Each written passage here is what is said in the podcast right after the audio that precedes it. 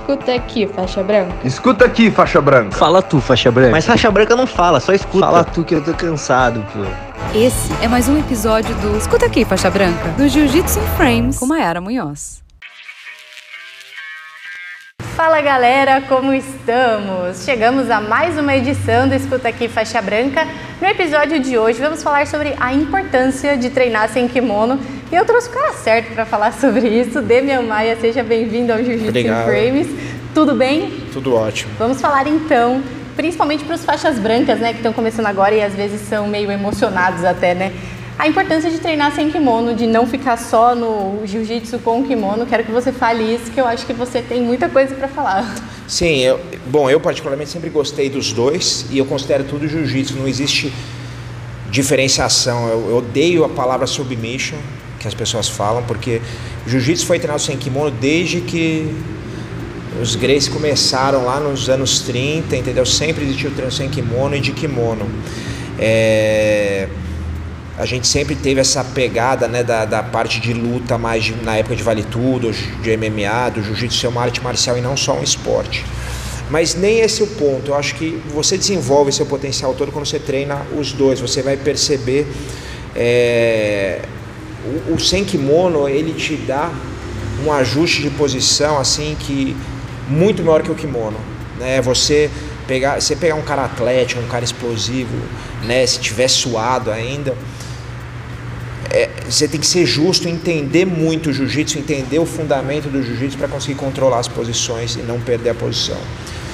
Então, essa eu acho que é a parte que ela, ela te melhora muito os ataques e controles, né? O, uhum. sem kimono. O kimono, eu acho que ele te ajuda muito na defesa. Né? Ele te evolui muito a defesa, porque você pode ser atlético, explosivo, aquilo tudo que eu falei, mas não escorrega. Então, se você não fizer uma defesa de chave de braço direito, uma defesa de é, uma, uma saída de quadril correta, é, técnica, quando o cara está nos seus 100 quilos, você não vai sair da posição só na raça, né? Que uhum. nem muita gente sai. Então, um totalmente complementa o outro. Eu acho que assim. Você tem que, se você puder, treinar os dois, e obviamente, vamos dizer, vai chegar um mundial de kimono, aí você vai tirar lá pelo menos, sei lá, um mês, você vai ficar mais focado naquilo, né? É, treinando menos sem kimono e vice-versa. Eu estou chegando perto de uma luta, eu lutei muito de kimono e treinei muito de kimono, então eu acabo treinando menos de kimono hoje em dia e mais específico meu, que é o sem kimono, uhum. por causa do MMA.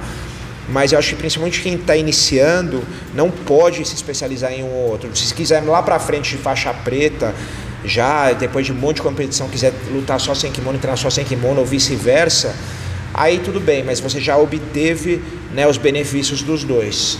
Sim, eu vejo que o que as pessoas mais reclamam mesmo de treinar sem kimono é isso. Ai, mas escorrega.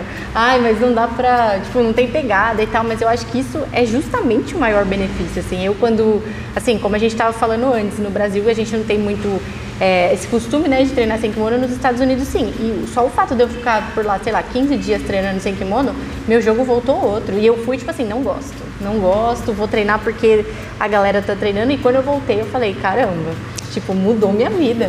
É, a coisa mais importante que o jiu-jitsu ensina para as pessoas, ou uma das mais importantes, é você lidar com o desconforto, né? Frustração, desconforto. É isso que o jiu-jitsu te ensina. Então, no começo, todo mundo tem desconforto e frustração.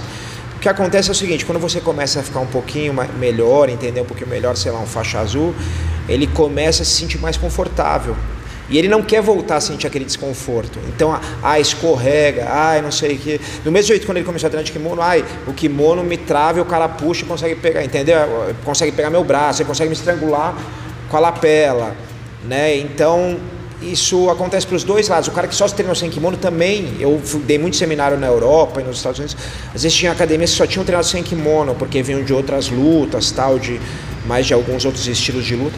E aí eles punham o kimono e também não queriam. Porque ele falava, ah não, mas aí o cara me estrangula. Ninguém quer se sentir desconfortável, mas esse é o maior é, presente que a gente tem.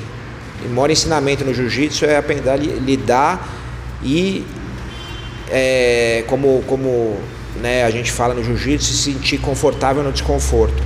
Então, se você não tem isso, acho que você está perdendo muito do que o jiu-jitsu pode te oferecer, não só como técnica, mas como estilo de vida também e, e, e evolução pessoal. Sim, eu acredito que quando você pega o gostinho, você deslancha também, né? Porque Exato, quando você começa a aprender. Até mesmo se você for ver o faixa branca, né? Que, que começa, geralmente começa é, com kimono e tal. Uhum. Cara, às vezes ele não quer ir no treino porque ele acha que ele vai só apanhar, né? É, e sem exato, kimono é a exato. mesma coisa. Eu acho que isso vem muito dos professores também. A gente teve a sorte, graças a Deus, de o Fábio veio dessa escola da linhagem do Hollis lá, então a gente teve muito treino sem kimono. Basicamente era assim: a gente treinava de kimono durante o ano e aí tirava o kimono uma vez na semana, tipo na sexta ou no sábado. E aí no verão, né, começava em dezembro, a gente treinava sem kimono segunda, quarta, sexta e terça e quinta de kimono. Então a gente treinava mais sem sem kimono do kimono. que com no verão. Então acho que desenvolvia esse lado, né? E por exemplo, eu gosto muito da filosofia do Marcelo Garcia, que é um grande amigo meu, a gente cresceu junto, deu aula junto e, e, na minha opinião é o melhor sem kimono que eu já vi de todos os tempos, que também tem um jiu-jitsu kimono, né, que não precisa falar, os títulos dizem por si. E na academia dele, ele tem essa filosofia de treinar meio a meio. Então, todos os alunos dele, o Matheus Diniz, o, o Bernardo, na época que estava lá, né, antes de se aposentar, que foi campeão mundial absoluto e, e no peso, é, o Matheus, que é campeão da DCC no 88, todos eles treinam com e sem kimono, meio, exatamente meio a meio, entendeu? É, então, acho que não precisa falar nada, né? Nossa, eu entrevistei o Matheus ontem, ontem, e ele falou exatamente isso. É. Acredita? Exatamente. Dá pra botar a entrevista uma do lado da outra, que ele É. falou exatamente isso. Tipo, Marcelinho, o melhor de todos os tempos, e lá a gente treina meio a meio. É isso aí, mas é o, é o correto, é o que eu falo para meus atletas, para os atletas de jiu-jitsu principalmente. Não é que os de MMA é mais difícil é botar eles no kimono. Sim. E o, e o aluno, assim, eu tenho muita. Eu tenho que oferecer as opções sem kimono, então a gente oferece aqui. Mas eu também não posso obrigar hoje em dia o aluno a treinar sem. Porque o aluno, como eu falei, ele é cliente, a gente está prestando serviço. Mas os atletas, eu, eu, eu falo e brigo. Eu falo, ó, vocês têm que treinar sem kimono.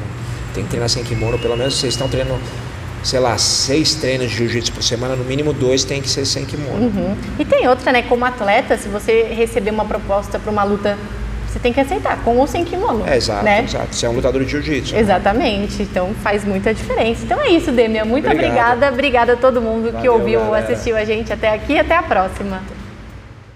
Escuta aqui, faixa branca. Escuta aqui, faixa branca. Fala tu, faixa branca. Mas faixa branca não fala, só escuta. Fala tu que eu tô cansado, pô. Essa foi mais uma edição do Escuta aqui, faixa branca, do Jiu-Jitsu em Frames com Mayara Munhoz.